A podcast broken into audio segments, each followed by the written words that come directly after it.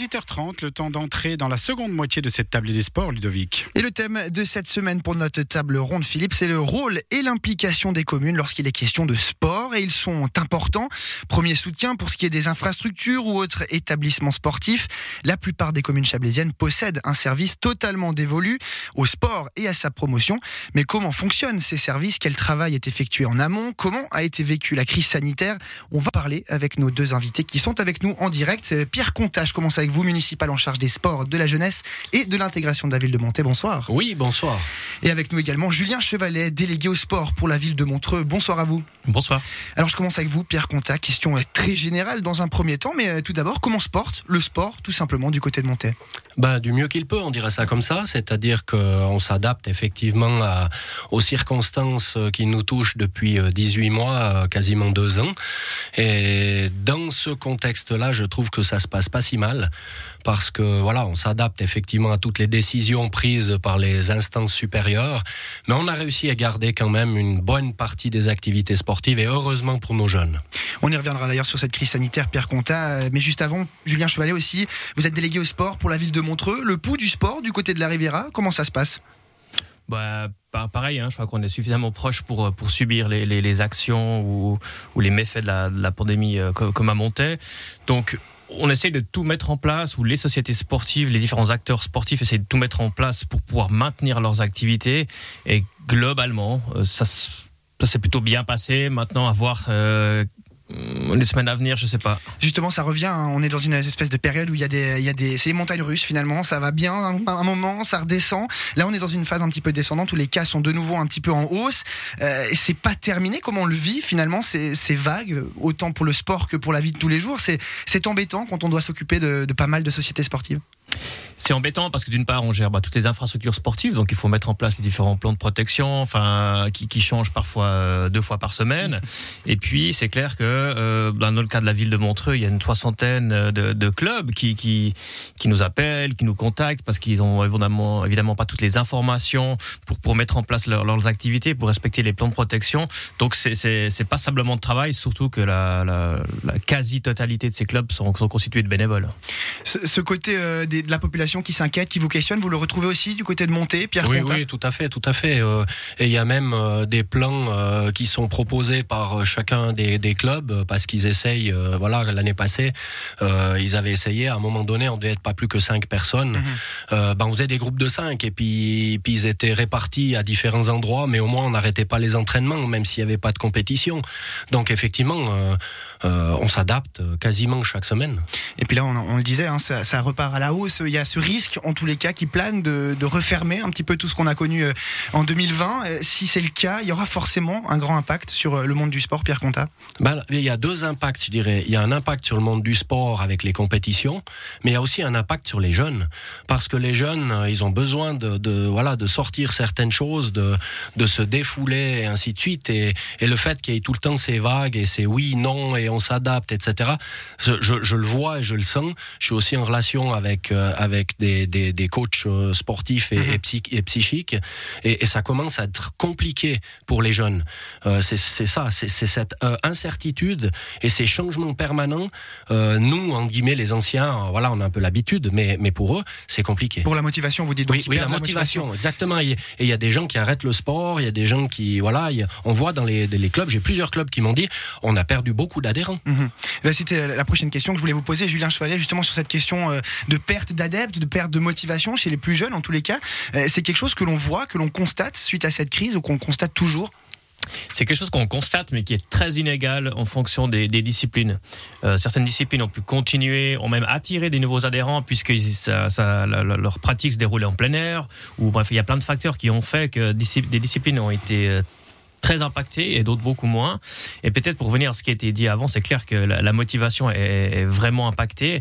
Et moi, ce qui me fait aussi euh, un petit peu souci, c'est la motivation des dirigeants, la motivation des, des, entraîneurs, des moniteurs, monitrices, puisque euh, voilà, durant deux ou trois mois, des fois, il n'y a eu aucune, aucune activité. Et puis, puis je pense qu'il y a certains adultes aussi qui se sont rendus compte qu'ils arrivaient à vivre sans avoir tous les week-ends mhm. euh, des, matchs à coacher, des déplacements à faire, des, des, des, activités organisées. Donc il y a aussi ce risque-là au-delà de la pratique en elle-même. Ce manque de motivation aussi des gens qui gèrent ces clubs-là, on le voit aussi et ça peut avoir une, une incidence sur les plus jeunes aussi. bah bien sûr, parce que encore une fois, hein, le, système du sport suisse est vraiment basé sur les clubs. Les clubs eux-mêmes, pour la grande majorité, à part les clubs de, de Ligue nationale, sont, sont gérés par des bénévoles. Mmh. Et, voilà, encore une fois, je pense qu'on on prend goût à avoir quelques soirs de, de, congé.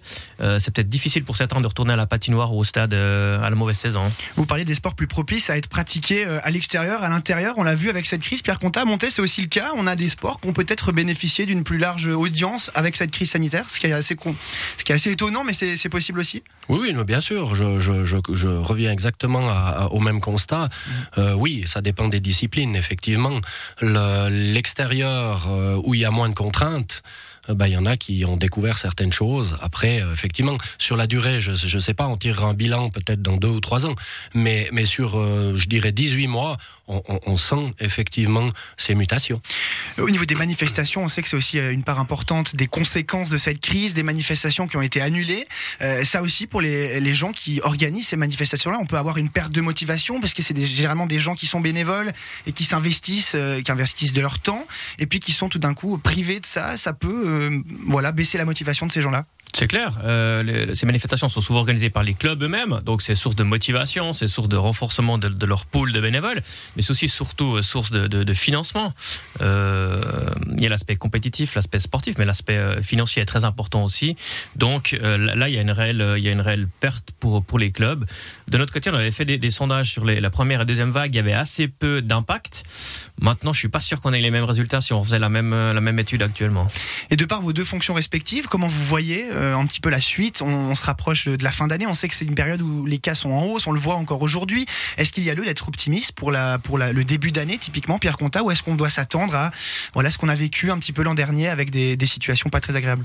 J'aimerais bien avoir une boule de cristal pour vous répondre, parce que tout dépend de, de l'évaluation des risques de nos autorités. Parce qu'on vient de voir, on nous dit, oh, le nouveau variant Omicron est terrible. Et puis là, au bout de quelques semaines, de trois semaines, on se dit, oh non, ça a l'air c'est pas si grave que ça.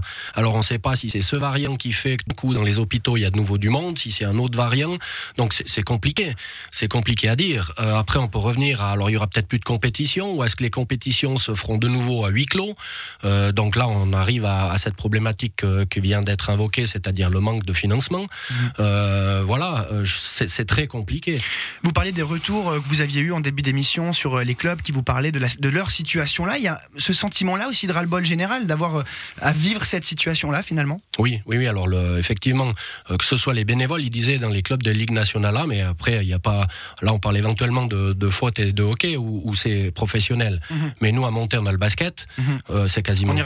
C'est que, des bénévoles. Hein, mhm. donc, euh, et pourtant, c'est de la Ligue nationale.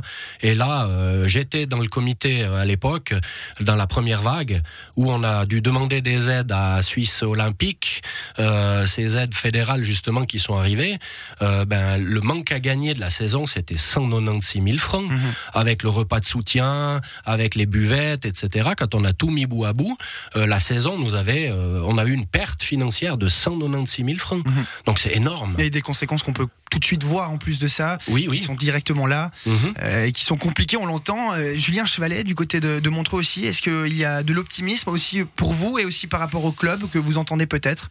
Bon, sur la situation vraiment actuelle de, ces jours, de ces semaines, non, l'optimisme, je crois qu'il n'y en a pas trop, c'est assez difficile d'en avoir, mais, mais je dirais l'avantage quand même, et je, vois souvent le pendant de la culture, montrer aussi une ville euh, assez forte au niveau culturel, enfin avec beaucoup d'événements. Mhm.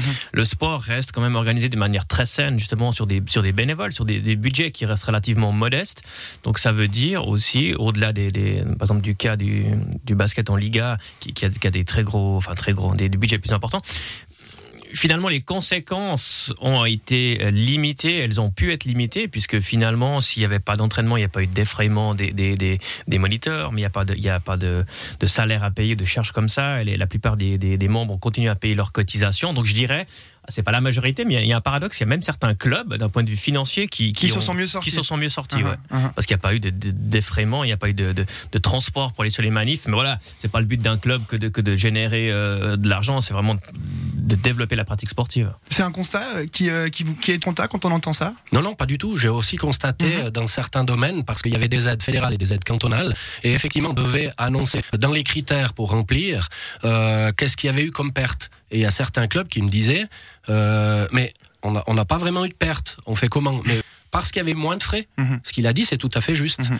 Donc, d'un point de vue comptable, il n'y avait pas forcément une perte, mais c'est tout le reste qu'il y a autour, qui est une psychique, psychologique, enfin voilà, relancer les manifestations, quand ça vient chaque année, elle n'a pas eu une fois, on peut se dire, ah, euh, elle va quand même avoir lieu. Si c'est deux ans de suite, elle n'a pas lieu, On là, je pense, ah, là, on va les perdre, ouais, ouais, ouais. Cette, euh, ouais, on, on le sent, hein, cette crise sanitaire qui donne lieu à des situations un petit peu cocasses. On va de toute façon poursuivre cette discussion euh, dans la deuxième partie de cette émission, toujours en compagnie de nos deux invités. Mais avant cela, on marque une courte pause. À tout de suite.